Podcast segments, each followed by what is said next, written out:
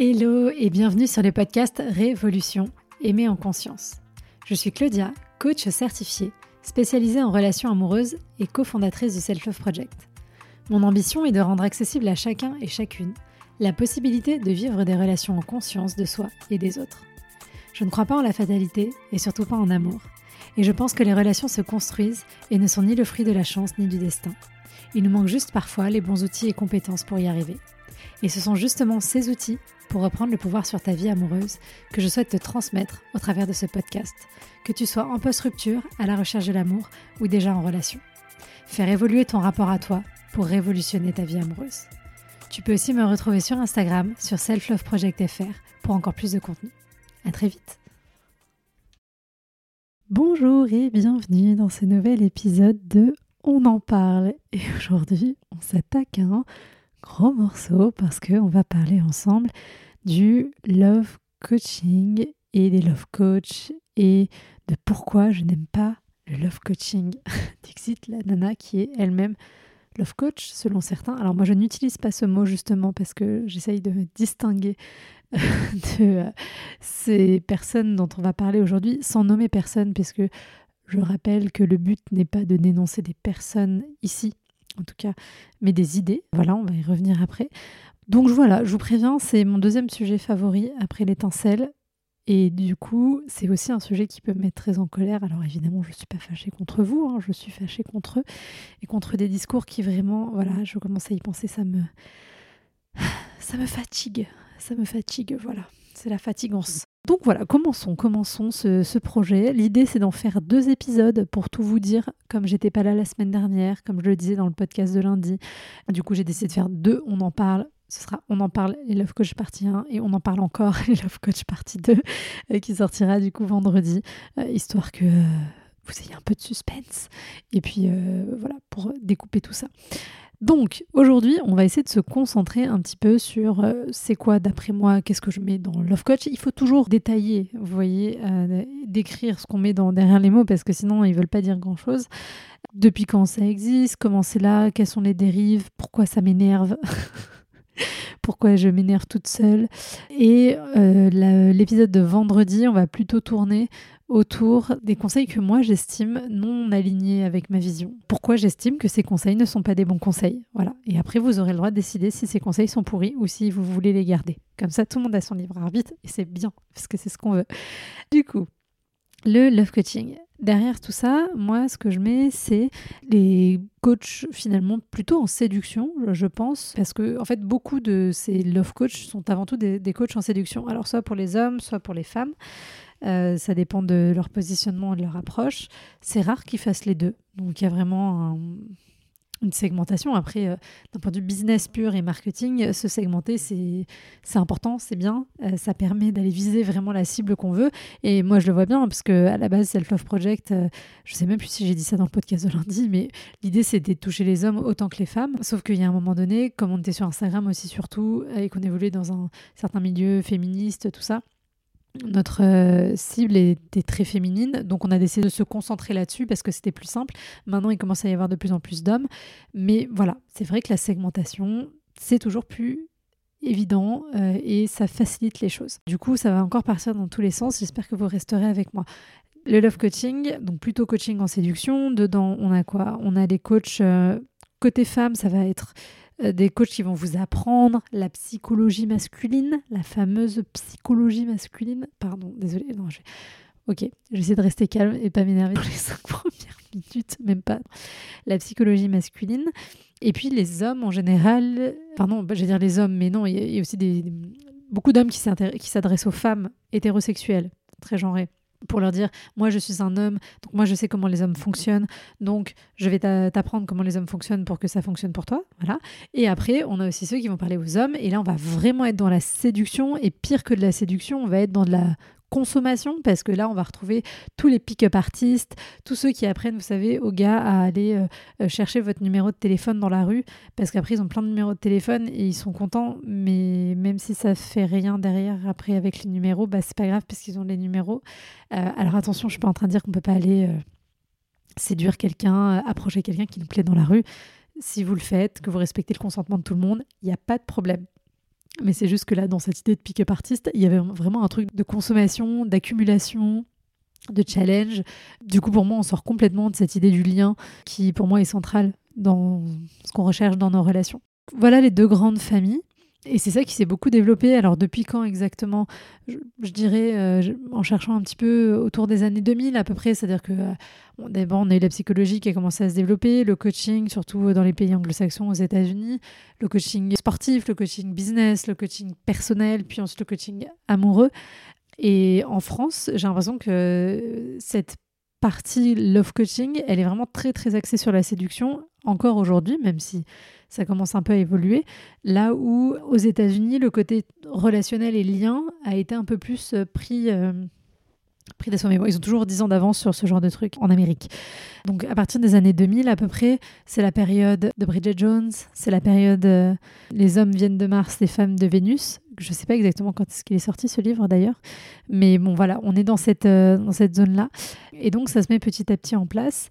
Et pourquoi est-ce que c'est agaçant? C'est agaçant parce que, comme je disais, il y a quelque chose de très genré. Et donc, moi, je trouve que ça soutient vachement une forme de sexisme ordinaire, je ne sais pas si c'est le mot, mais ouais. Euh, et, et, en fait, très polarisé sur les comportements des uns, des autres, des unes et des autres. Et en fait, ça, ça aide pas le machin, vous voyez? Ça renforce les stéréotypes et les comportements chez chacun et chez chacune. Parce qu'on vous dit, voilà, les hommes, ils fonctionnent comme ça, donc toi, en tant que femme, voilà comment il faut que tu te comportes, et en vous comportant comme ça, ça renforce l'idée chez les hommes que les femmes, elles sont comme ci et pas comme ça. Enfin, bref, en fait, tout le monde reste dans ces trucs euh, hyper convenus et hyper stéréotypés, et même si on est d'accord que les clichés, les stéréotypes, il y a toujours un peu de racine dans une forme de réalité, vous voyez? Bah, c'est pas pour autant qu'il faut tout généraliser et c'est pas pour autant que bah, ça fait du bien et que ça fait grandir les gens. Donc vraiment ce côté sexiste. Après, c'est vrai que là, j'en ai pas trop parlé, mais une autre catégorie de coach, on va retrouver peut-être les choses un peu plus new age, un peu plus ésotériques. Alors là, c'est encore différent parce que hum, ça va être une approche, on va plutôt être euh, sur euh, du féminin sacré, de la balance euh, masculin-féminin, etc., etc. Et pourquoi pas de mon opinion à moi, ça c'est des discours qui peuvent être moins dérangeants. Attention quand même dans le côté New Age où il peut y avoir beaucoup de dérives, notamment de dérives sectaires. Et d'ailleurs à ce sujet, je vous invite à aller suivre le compte Instagram qui s'appelle Dérives sectaires, qui dénonce beaucoup de choses dans ces domaines-là. Voilà, juste faites attention. Tout ce qui touche au personnel, à la psychologie, euh, de près ou de loin, ça peut vite se retrouver être des pièges qui se referment sur vous. Donc euh, on essaie de toujours prendre ça avec un petit peu euh, de recul. Après, une autre catégorie, enfin, c'est une grosse, pas une autre catégorie, mais c'est une grosse dérive, notamment des pick-up artistes. Enfin, je sais pas si vous avez déjà fait un tour sur TikTok en tapant séduction et tout, on tombe sur des trucs c'est pas juste genre je suis pas alignée avec l'idée, c'est que c'est les propositions de ces personnes-là sont dangereuses. C'est presque on est presque sur de l'apologie du viol, non respect du consentement. Euh, enfin c'est catastrophique et c'est des gens qui ont 200 000 followers parfois et des followers jeunes parce que sur TikTok la moyenne d'âge est quand même assez basse avec des conseils de manipulation, de gaslighting, de des techniques. Enfin j'ai même pas de mots pour décrire à quel point c'est désespérant. Et d'ailleurs ça me rappelle moi mes premiers contacts vraiment entre guillemets avec le monde du love coaching, euh, quand j'ai commencé un peu à creuser, quand j'ai commencé à m'intéresser à tout ça, à lancer self-love, ça a été des passages sur YouTube, justement, à regarder des vidéos d'hommes qui expliquaient à des hommes hétéros comment séduire plus de femmes, comment mettre plus de femmes dans leur lit, etc. etc. Déjà, le discours est désespérant. En plus, quand on écoute ces personnes-là parler, on se dit, mais en fait, mon gars, t'as peut-être couché avec 50 femmes l'année dernière t'as pas encore réglé tes problèmes d'estime de toi. Tu vois, le trou est encore présent. ça se sent dans, tout ce que tu exprimes. Et alors attention, hein, vous couchez avec le nombre de personnes que vous voulez. Je juge pas ça. C'est juste, on sent que c'est pas fait par plaisir de l'échange. C'est fait pour la performance et pour démontrer quelque chose aux autres. Et c'est là où ça pose problème. Et alors, quand on va dans les commentaires, là aussi, c'est. On est bah, c'est-à-dire que si l'humanité était un seau, on est en dessous du trou qui a été creusé au fond du seau qui a commencé à descendre dans la terre. Vous voyez, c'est désespérant. Homophobie, racisme, sexisme, tous les trucs en phobe du monde et en isme du monde, vous pouvez les imaginer incarnés par ces personnes, sans grande surprise, parce que, et c'est pas du tout pour chercher des excuses, parce qu'il n'y en a pas, hein, mais si on sort du truc de il y a des gens gentils, il y a des gens méchants, il y a surtout des gens euh, potentiellement euh, en grande souffrance, sauf qu'au lieu d'aller explorer la souffrance qu'ils portent en eux, ils la retournent contre eux-mêmes et aussi surtout contre les autres. Et c'est là où ça fait de la catastrophe. Mais voilà, donc c'est un monde. euh, voilà, moi j'ai arrêté d'y aller parce qu'après euh, je, commence à m'engrainer dans les commentaires avec les gens et c'est pas très bon pour ma santé mentale. Donc je ne regarde plus ce genre de choses. Mais ça existe. Il y a beaucoup de vues sur YouTube sur ce genre de contenu. Et après, là on est un peu dans les bas-fonds. hein. vous savez, c'est quand à force de cliquer sur YouTube, on se retrouve dans des endroits où on savait même pas qu'ils existaient.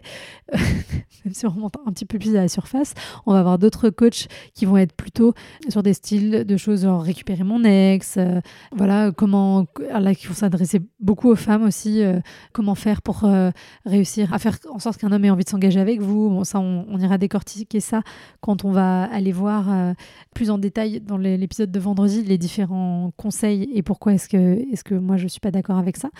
Mais voilà il y a de la matière et c'est vrai que jusqu'à présent je trouve alors peut-être que je je regarde pas aux bons endroits hein, mais dans la majorité des cas les discours des love coach, effectivement, ça a toujours été des choses avec lesquelles j'étais plutôt en opposition. Alors, des fois, je suis d'accord avec 10, 20, 30% de ce qui est dit par la personne. Et c'est pour ça que, encore une fois, je ne dénonce pas les individus, mais bien les parties de leur discours qui, moi, me posent problème et que je trouve dommageable pour l'ensemble de la société. Qu'est-ce qu'on avait d'autre? Ah On a les histoires aussi, euh, bah, très psychologie masculine, féminine, les hommes sont des chasseurs.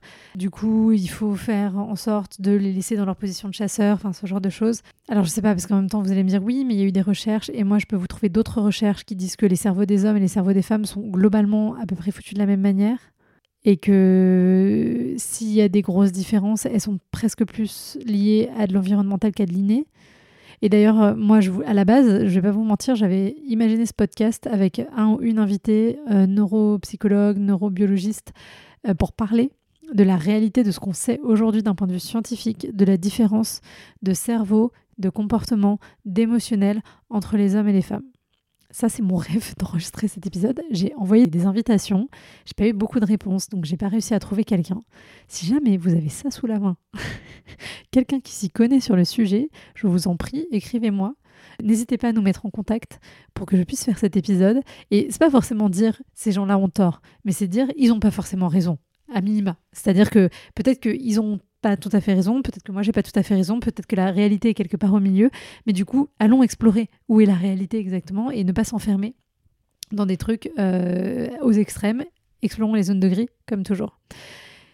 Ok, qu'est-ce qu'on a d'autre dans les exemples un peu de love coaching délétère? Bah, Il y a tout ce qui est là, les programmes euh, télé, euh, La Villa des cœurs brisés, par exemple. Alors pareil, tous les conseils sont pas forcément mauvais. Il y a même des... Oui, parce que j'ai regardé pour vous à une époque, je crois que j'en ai regardé 15 et après j'ai arrêté. Il y en avait, je sais pas, 80. Je... C'était trop. C'était trop. Il y, a, il y a des fois des conseils qui sont bons, des exercices qui étaient intéressants, mais en fait, au global, ça reste trop en surface. En fait, c'est aussi ça beaucoup que je reproche à ces discours de love coach, même à ceux qui sont pas forcément délétères, c'est qu'ils restent très superficiels et donc en fait, bah on va pas aller toucher l'essentiel.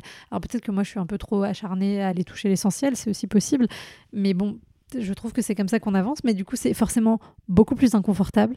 En fait, c'est plus inconfortable de dire aux gens, bon les gars, il y a un problème, on va regarder le problème, on va aller toucher où ça fait mal, ça va remuer. Après, je vous jure, ça ira mieux, mais là, là, vous allez un petit peu en chier, quoi. C'est plus difficile de, de leur dire ça, de vous dire ça même. Je vais vous parler à vous, parce que c'est vous qui m'écoutez, que de vous dire, bon, voilà la technique, l'équation. Tu fais ça, plus ça, plus ça, voilà le résultat garanti à tout prix. Sauf qu'on ne peut pas garantir un résultat à tout prix, absolu.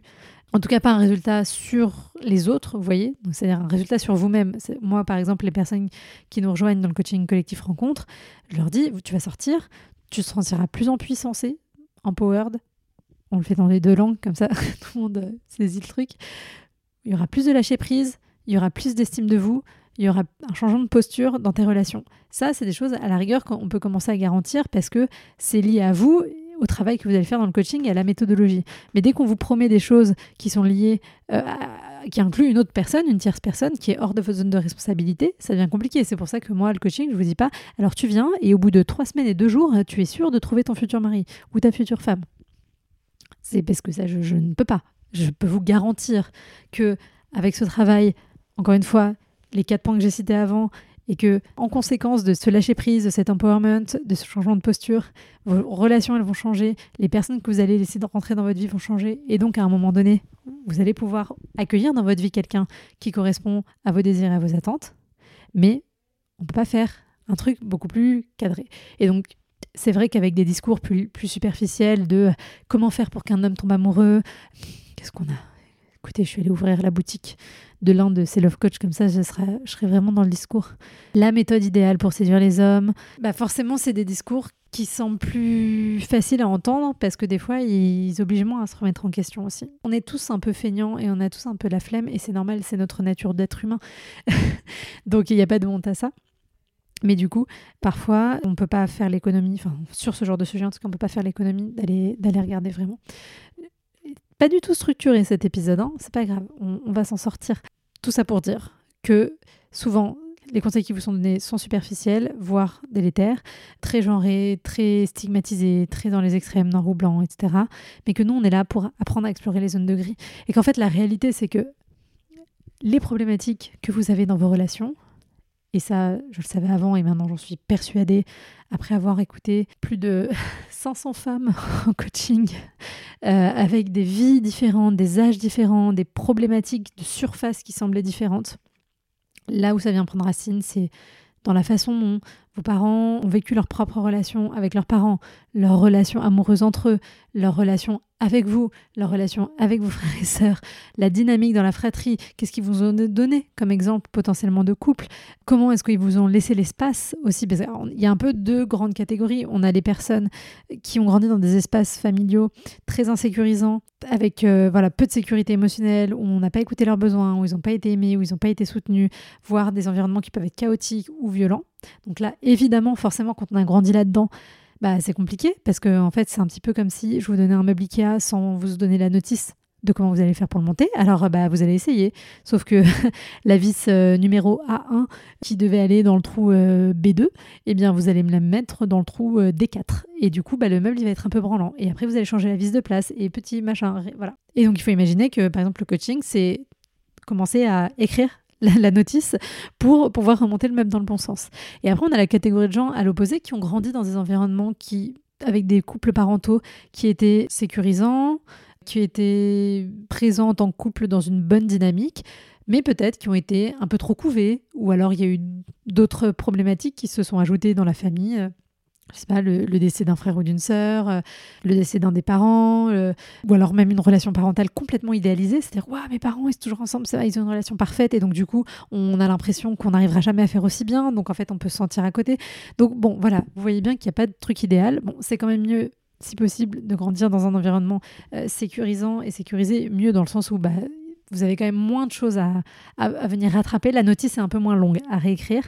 J'essaie de trouver une, analogie pour euh, la deuxième catégorie de personnes qui, ont grandi dans, dans, un environnement plus sécur et de ce qui a pu leur manquer. Mais voilà, pour ces personnes-là, c'est peut-être des fois aussi on ne leur a pas laissé assez explorer la vraie vie parce qu'ils ont été trop couvés ou comme je disais, il y a une idéalisation. Donc eux, ils sont un petit peu coincés dans leur tête et dans le monde des bisounours. Il n'y a pas trop de sécurité parce qu'il n'y a jamais trop de sécurité, mais c'est l'île aux enfants.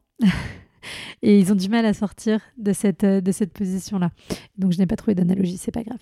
Voilà, je parlais de ça pour dire que les problèmes, ils sont au fond. Les problèmes, ils sont fondamentaux, ils sont profonds, ils sont incarnés dans la globalité de votre être, et ça ne veut pas dire qu'on ne peut pas s'en détacher et en grandir, bien au contraire, c'est possible, mais ça demande plus que des conseils de surface. Encore une fois, parce que ces conseils de surface, au-delà même du genre, en fait, sont basés sur des symptômes de souffrance liés au point qu'on a évoqué juste avant, qui peuvent s'exprimer d'une façon ou d'une autre selon le genre de la personne, parce que quand on est une femme et qu'on vous a appris à prendre soin des autres, à exprimer vos émotions, à laisser vos besoins de côté, bah, du coup, vous allez les exprimer d'une certaine manière, ces symptômes. Alors que quand vous êtes un homme, majoritairement, encore une fois, parce qu'il y a des hommes qui se retrouvent dans la catégorie 1, et j'en vois aussi tous les jours, et des femmes qui se retrouvent dans la catégorie 2. Donc euh, voilà, c'est pour ça que... Mais quand on a un homme qu'on vous a appris à pas vous montrer faible, je mets des guillemets à ce mot, à pas montrer vulnérable, à pas montrer vos émotions, à être un peu en mode bulldozer, etc. Bah du coup ces symptômes ils vont s'exprimer encore différemment. Et du coup en vous donnant des conseils superficiels, ce que je disais tout à l'heure mais je le redis de façon plus plus avancée, en vous donnant des conseils superficiels, eh bien, on va renforcer les symptômes chez les uns et chez les autres sans régler la nature du problème. C'est pour ça que c'est un sujet. Et évidemment qu'il n'y a pas une seule façon de voir l'amour et les relations. Et je ne suis pas du tout, du tout, du tout là pour vous dire oui, ma façon à moi, c'est la vérité, c'est le Saint Graal. Si vous n'écoutez pas ça, vous serez malheureux pour toujours dans une grotte où il pleut. Bref, non, c'est pas ça. Parce que déjà, moi, j'ai pas du tout d'envie de me positionner en personne supérieure qui sait tout, en gourou et tout, genre l'angoisse. Parce qu'en plus, ma vision des choses aujourd'hui, je vois bien déjà par rapport à il y a trois ans en arrière, elle a évolué et que dans trois ans, elle évoluera encore. Alors après, elle évolue dans une certaine mesure, dans le sens où c'est cette vision, elle évolue par rapport au travail que je fais, par rapport aux, formations que je fais, par rapport aux liens que moi je peux faire, dans ma tête, mais ça évolue autour de mon socle de valeurs personnelles. Donc évidemment, normalement, genre sinon je ne sais pas, faites quelque chose, venez me chercher, je ne finirai jamais dans le club des pick-up artistes et des coachs euh, en séduction qui vous donnent des conseils bizarres. Voilà. Euh, parce que, en fait, et c'est pour ça d'ailleurs que ça m'énerve autant, c'est que leur façon de faire les choses n'est pas du tout alignée avec mes valeurs et avec ma façon de voir le monde. Donc voilà, juste pour dire, bien sûr, il y a plusieurs façons de voir les relations, de voir l'amour. Et il faut se nourrir de cette pluralité. Même en psychologie, il y a des courants différents, il y a des approches différentes, euh, les approches se tirent dans les pattes potentiellement. Et, du coup, c'est pas toujours facile de savoir qui a raison, entre guillemets, qui a tort. Je sais même pas si c'est une vraie question parfois dans la vie. Tout le monde a un peu raison, tout le monde a un peu tort. Mais ce qui vient poser problème, effectivement, c'est est-ce que cette euh, chose qui est posée là, ça apporte plus de bien ou de mal?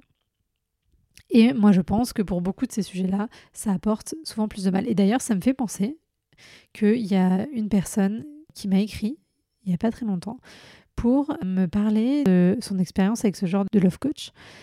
Et je vais me permettre, sans la citer évidemment, de vous lire en quelques lignes. Alors évidemment, euh, c'est biaisé parce qu'elle vient renforcer mes propres biais de confirmation à cet égard. Donc, euh, comme dans tous les articles scientifiques, je déclare mes, euh, mes conflits d'intérêts. comme ça, on, sait, on sait ce qu'il en est. Mais c'est juste pour vous partager parce que je trouve qu'on entend moins ce genre de discours. Et moi, j'en ai pas, j'en ai régulièrement, mais j'en ai pas tant que ça. Peut-être soit les gens n'osent pas le dire, soit peut-être que ces gens-là n'atteignent jamais, entre guillemets, l'île Self-Love Project. Mais donc la personne me dit, j'ai suivi des personnes de X, qu'on ne nommera pas, pendant un an jusqu'à ce que je comprenne bien l'ensemble de ce qu'ils proposaient. Et j'ai fini par euh, comprendre que ces conseils étaient en fait plutôt basés sur son expérience avec des hommes et que du coup son analyse pour donner des, conseils à des femmes était biaisée puisque je pense, je cite toujours, hein, euh, qu'il a coaché des hommes toxiques qui avaient des demandes insatisfaites et qu'en fait il a utilisé cette base-là pour expliquer aux femmes comment faire avec les hommes. Et donc en fait c'est bien parce que là je le vois en lisant, ça rejoint un peu ce que je vous disais tout à l'heure. C'est-à-dire que comme il s'est attardé sur le symptôme et pas sur la cause du symptôme, mais du coup, après, il est allé voir les femmes en leur disant adaptez-vous aux symptômes des mecs. Mais en fait, c'est pas ça. Il faut, ce qu'il faut, c'est aider les mecs à régler leurs symptômes en allant creuser les causes et aider les femmes à régler leurs symptômes aussi. Et donc, bref, tout son discours se base sur de la culpabilisation des femmes, euh, qui ne sait pas, qui n'a rien compris, ce qu'étaient les hommes, etc., etc. Et du coup, elle dit ce qui est positif maintenant, c'est que j'ai compris les éléments de langage de ces hommes, donc les hommes toxiques qui étaient en face, leur mentalité, la masculinité toxique, etc. Et voilà, en tout cas, elle trouve que euh, la méthode de cette personne est toxique et dangereuse pour les femmes. Qu'elle s'en rende compte, ça lui a quand même permis de prendre du recul par rapport à sa propre situation, de comprendre pourquoi elle était dans cette sensibilité-là peut-être par rapport à ses profils d'hommes, mais malgré tout, elle réalise que c'est vraiment pas quelque chose qui est bon pour elle. Autre réaction que j'ai reçue il n'y a pas très longtemps non plus, d'une personne euh, sur Instagram qui m'a dit Mon Dieu, je viens de tomber sur le site de BIP, qui est la même personne que la personne citée précédemment, mais pas citée. Ce type est un danger public, on est d'accord. Et après, on me demande Est-ce que tu pourrais pas faire une série de posts qui déconstruit pas à pas tout ce qu'il raconte?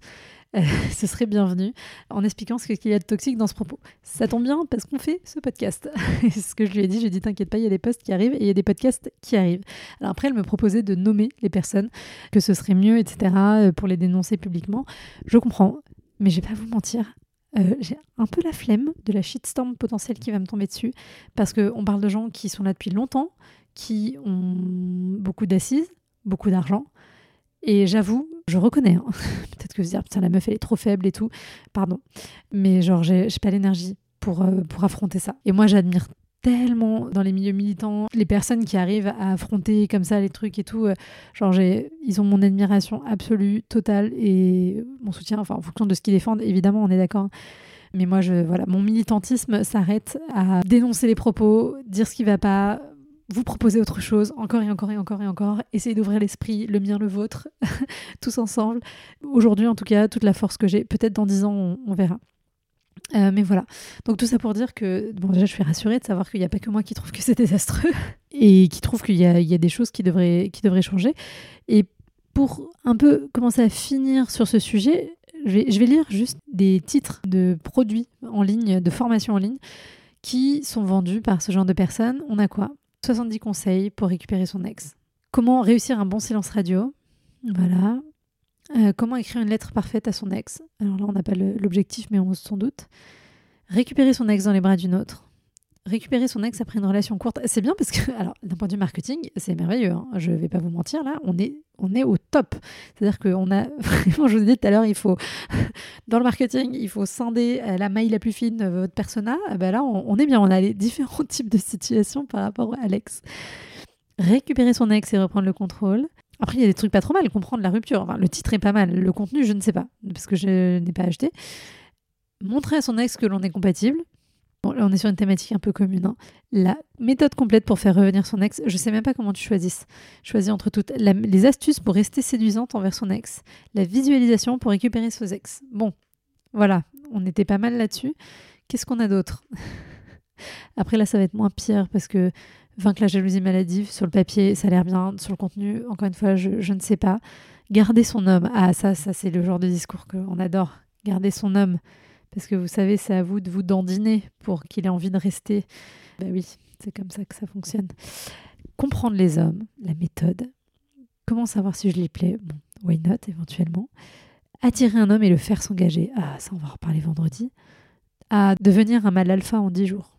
Voilà, pardon. Non, mais c'est vrai, j'essaie vraiment de ne pas être condescendante parce que je n'aime pas être une personne condescendante, mais c'est juste que ça me m'exaspère. Et après, je dis, je vais être faire, je vais dire les titres qui me font pas peur. Combattre une personne manipulatrice. Sur le papier, ok, je suis d'accord. Surmonter une infidélité pour sauver son couple. Ouais, ok, super. Vaincre sa dépendance affective en 21 jours. Oui, alors 21 jours, ça me paraît court, mais oui, euh, c'est ok. La méthode pour oublier son ex. Il n'y a pas de souci. Comment se reconstruire après une rupture? Ok, parfait, il n'y a, pas, a pas de sujet. Mais le problème, c'est qu'à côté de ça, il y a d'autres choses, on n'est pas, pas très content. Bon, là, je suis allée sur un seul site, mais vous avez l'idée, il y en a d'autres. Sur YouTube, il y a des catastrophes aussi. Et ce que je voulais ajouter aussi, c'est que ça fait longtemps que j'ai pas parlé de ce sujet sur Instagram en story, je l'ai fait plusieurs fois dans le passé. J'ai dénoncé des fois des. Je me rappelle plus ce que j'avais fait. J'avais fait une story il y a quelques mois où j'avais dénoncé une approche enfin un conseil, un type de conseil. Et il y avait plein de gens qui m'avaient répondu en me disant Oui, mais je vois pas le problème, toi tu fais bien des conseils aussi, machin. Je dis Mais le sujet, c'est que moi je trouve, j'estime, encore une fois, à mon échelle, que cette méthodologie, cette approche, cette vision des choses, elle est peu efficace, à minima, voire délétère euh, au pire. Et voilà, et après, je, je comprends bien que si ça fait des années que vous essayez d'appliquer des silences radio, que si ça fait des années que euh, vous vous essayez de jouer au Fuis-moi je te suis, euh, etc., que vous essayez d'être euh, la femme idéale pour que les hommes aient envie de s'engager avec vous, entendre que ces discours-là peut-être ne sont pas les plus adaptés, les plus fertiles pour avancer vers les relations qui vous intéressent, bah, ce soit un petit peu challengeant, un peu difficile. ou que si vous les avez mises en pratique et que ça a fonctionné, vous vous dites, bah, elle nous emmerde la, nana là avec, avec ces trucs.